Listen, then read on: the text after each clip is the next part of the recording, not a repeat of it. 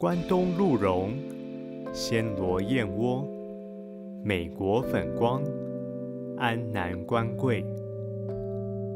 欢迎收听中医生活百科，我是中医师吕环义。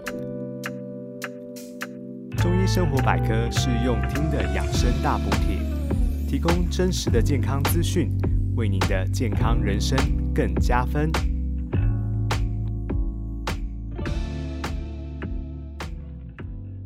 你听过三伏贴吗？很多人对这个名词都不陌生。它是中医的天灸疗法，从清朝流传到现在。三伏天是一年当中最热的三天，在夏至之后，分别为初伏、中伏、末伏。每年的时间点都不一样。今年的初伏呢，是在七月二十一号入伏，大概在两个礼拜以后。三伏贴就是在这三天，以中药打成细粉。加上生姜汁做成药饼，贴在人背后的腧穴上，借这些辛温的药材产生的药气，可以走窜我们的经络，再搭配天地间旺盛的阳气，可以产生加成的作用，来补足人体本身的阳气，并赶走今年累月盘踞在身体的寒冷病气，可以治疗气喘、过敏性鼻炎、异位性皮肤炎、反复感冒等问题，达到冬病夏治的效果。夏天可以治疗冬天的病，大多数的人听到这都会满满的问号。待会我们就来聊聊中医的时间医学。中医的哲学思想中有天人合一的概念，天地的运行对应到人体也会有相应的变化。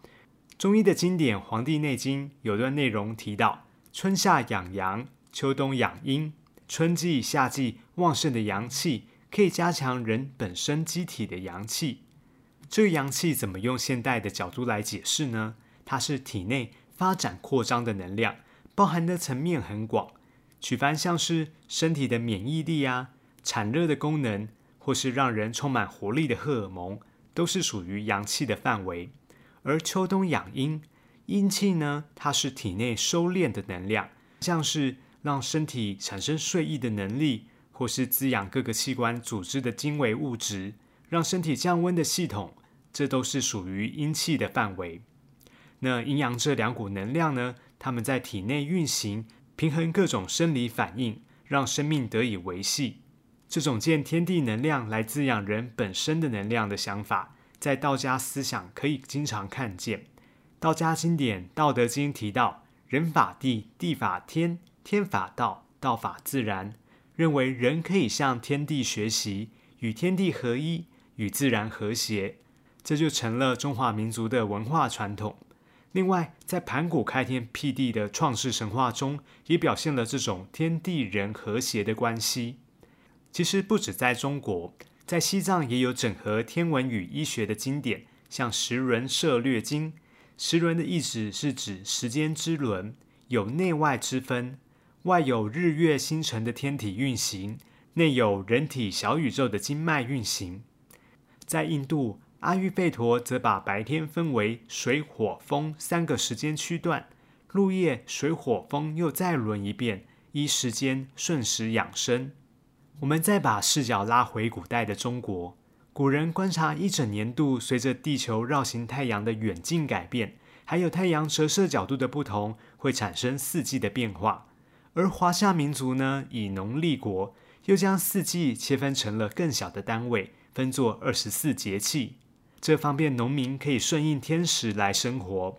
这二十四节气呢，也可以以易经的阴阳卦爻来推演。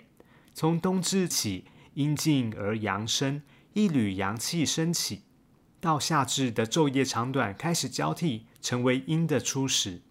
古人会在这些特别的日子举办活动来养生，像是冬至，为了培补体内的阳气。古人会喝附子酒来养生。附子呢，它是中药纯阳的代表，可以鼓动身体的阳气。中医的养生理论呢，又以扶正阳气为基础，所以特别注重阳气的提升。而春季，古人会喝屠苏酒。屠苏酒呢，相传是三国时期名医华佗创制的，它有益气温阳、驱风散寒、避除疫痢邪气的功效。宋代的政治家王安石写了一首诗《元旦》。这首诗有一句你我熟悉的对联：“爆竹一声除旧岁，春风送暖入屠苏，正好印证了这个习俗的普遍流行。而到了夏季，在端午节的时候呢，古人也习惯喝菖蒲酒，提防夏季的湿热，避免染上传染病。秋季呢，则是要喝菊花酒。明代的医家李时珍说，菊花酒具有治头风、明耳目、去痿痹、消百病的疗效。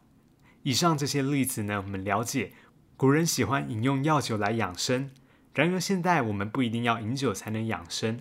吃当季当令的蔬食也能够达到养生的效果。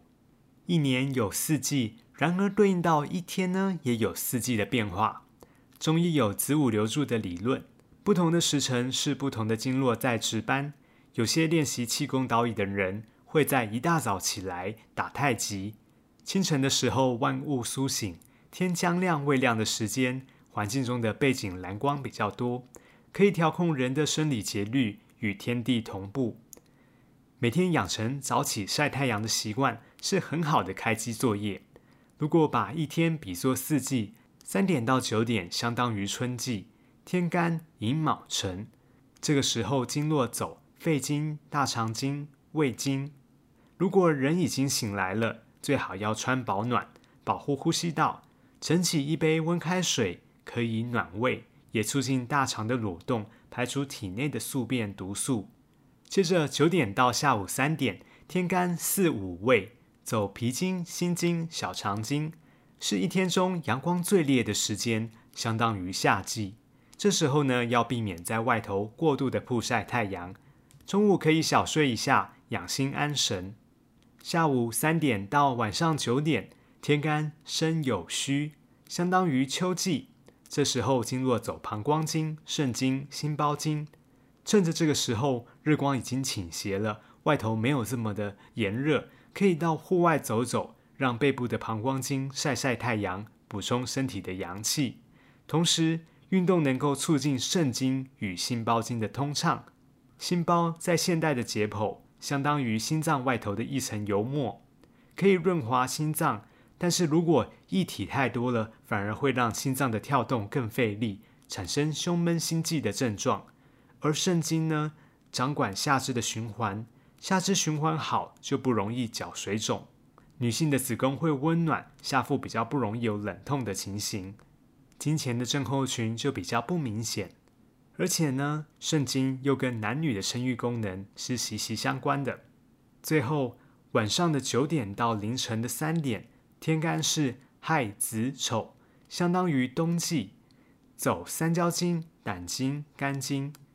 这时候的能量以闭藏为佳，最好要熟睡，不要再耗神工作或看太多的三 C 用品。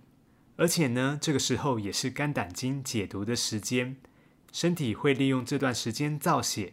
如果这时候不好好睡觉呢，会让身体处于日复一日消耗的恶性循环中。所以，我们了解依循时间医学，在恰当的时间做一些身体的调养，能够达到预防医学的效果。而冬病夏治的三伏贴就是这个理论的延伸。三伏贴的疗法呢，自清代流传到现在，又名天灸。清代的张璐医师撰写的《张氏医通》就有记载，由寒冷导致的哮喘，可以在背上的膀胱经穴道、肺腧、膏肓。以及前胸的天突穴贴上药饼灸疗，效果非常的显著。在夏季最热的三伏天，用药材白芥子一两，盐胡索一两，干碎细心各半两，研磨成细末，再加上麝香半钱，调匀后加上姜汁制成的这个药饼，把它贴在肺腧、膏肓、百劳这些穴道上，大约三个时辰，也就是六个小时，十天一次。总共三次呢，就能断除病根，这就是三伏贴疗法的应用与起源。三伏贴的药材里面呢，有白芥子、细辛、生姜，这些药材有温阳通络的效果；而干碎盐胡索药性辛温，可以行气化痰。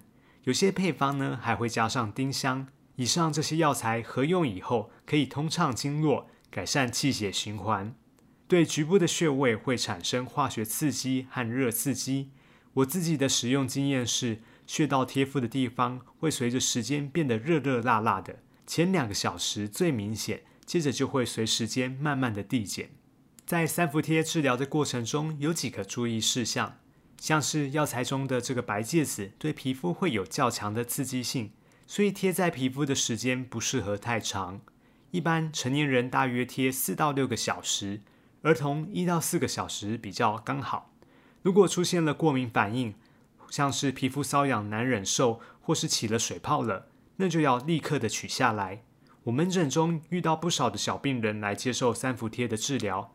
通常在贴药饼之前，在穴道上涂抹一点紫云膏，可以避免皮肤过度的刺激。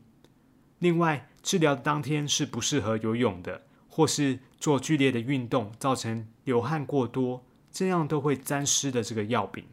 当天呢，千万不能洗冷水澡哦，以免寒气会进入经络。在饮食的方面也需要注意，生冷的瓜果类、冷饮、冰品，通通都暂时不吃。在一些三伏贴治疗研究的期刊中有统计，连续治疗三年能有效的改善过敏的体质，包括小孩子常见的过敏性鼻炎、异位性皮肤炎、气喘都有改善的效果。然而，三伏天的治疗却不仅限这些的疾病哦。中医认为，寒症都可以治疗，包括因寒冷导致的关节炎、慢性气管炎、慢性鼻窦炎、肺功能不全等等。就我临床上见到，慢性鼻窦炎是不少人的成年痼疾，都适合用三伏贴来治疗。然而，也有几类人是不适用于三伏贴治疗的哦。